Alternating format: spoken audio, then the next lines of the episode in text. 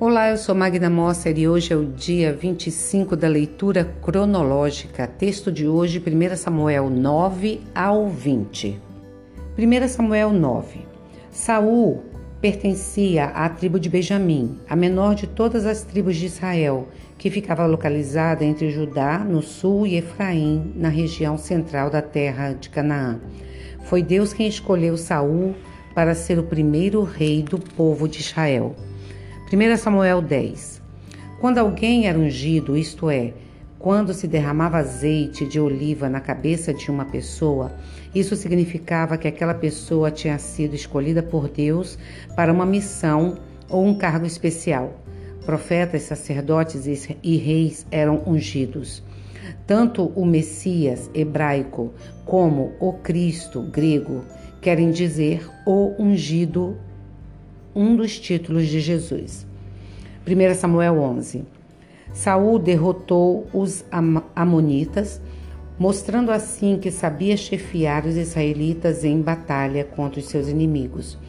Ele se mostrou generoso com os que eram contra ele, e o povo o aclamou como rei de Israel. 1 Samuel 12. Aqui começa um novo período na história do povo de Israel. O último juiz se despede para dar lugar ao rei. No seu discurso de despedida, Samuel exortou o povo a ser fiel ao Senhor, o Deus de Israel, e não ir atrás dos deuses e das deusas dos cananeus. 1 Samuel 13. Samuel já tinha se despedido, mas mesmo assim continuou a participar da vida do povo de Israel. Quando o rei Saul fez o que não poderia ter feito, Samuel deixou claro que Deus o estava rejeitando como rei de Israel e que os seus descendentes não seriam reis. No lugar deles, Deus iria escolher um homem do tipo que ele quer.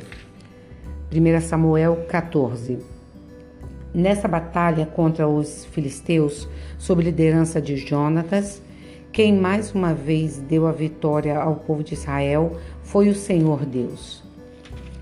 1 Samuel 15 Na guerra contra os Amalequitas, Saul não seguiu à risca as ordens de Samuel de matar todo o povo e todos os animais domésticos. Desobedecer a Samuel, profeta de Deus, era o mesmo que desobedecer a Deus. 1 Samuel 16 Aqui começa uma nova sessão que vai até o final do livro, trazendo a história de Saul e Davi. Davi vai se tornando cada vez mais importante, enquanto que Saul vai de mal a pior, terminando a sua vida com uma morte trágica. 1 Samuel 17. A luta entre Davi e o gigante Golias é uma das histórias mais conhecidas da Bíblia. Saul tinha sido feito rei de Israel para libertar o povo do domínio dos filisteus. E durante toda a sua vida ele lutou contra os filisteus. Mas a vinda do gigante Golias apavorou a todos. Davi foi ao acampamento dos israelitas, aceitou o desafio do gigante e matou Golias. Como em outros momentos, foi Deus quem deu a vitória ao seu povo.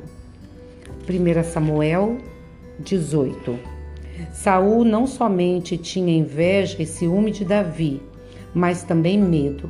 Por isso, fazia planos para matá-lo, até mesmo quando prometia dar-lhe uma de suas filhas em casamento. 1 Samuel 19. Saul perseguiu Davi, mas ele foi salvo por Jonathan, filho de Saul, e por Mical, filha de Saul. No fim, Saul foi dominado pelo Espírito de Deus. 1 Samuel 20. Este capítulo repete algumas coisas já registradas em capítulos anteriores.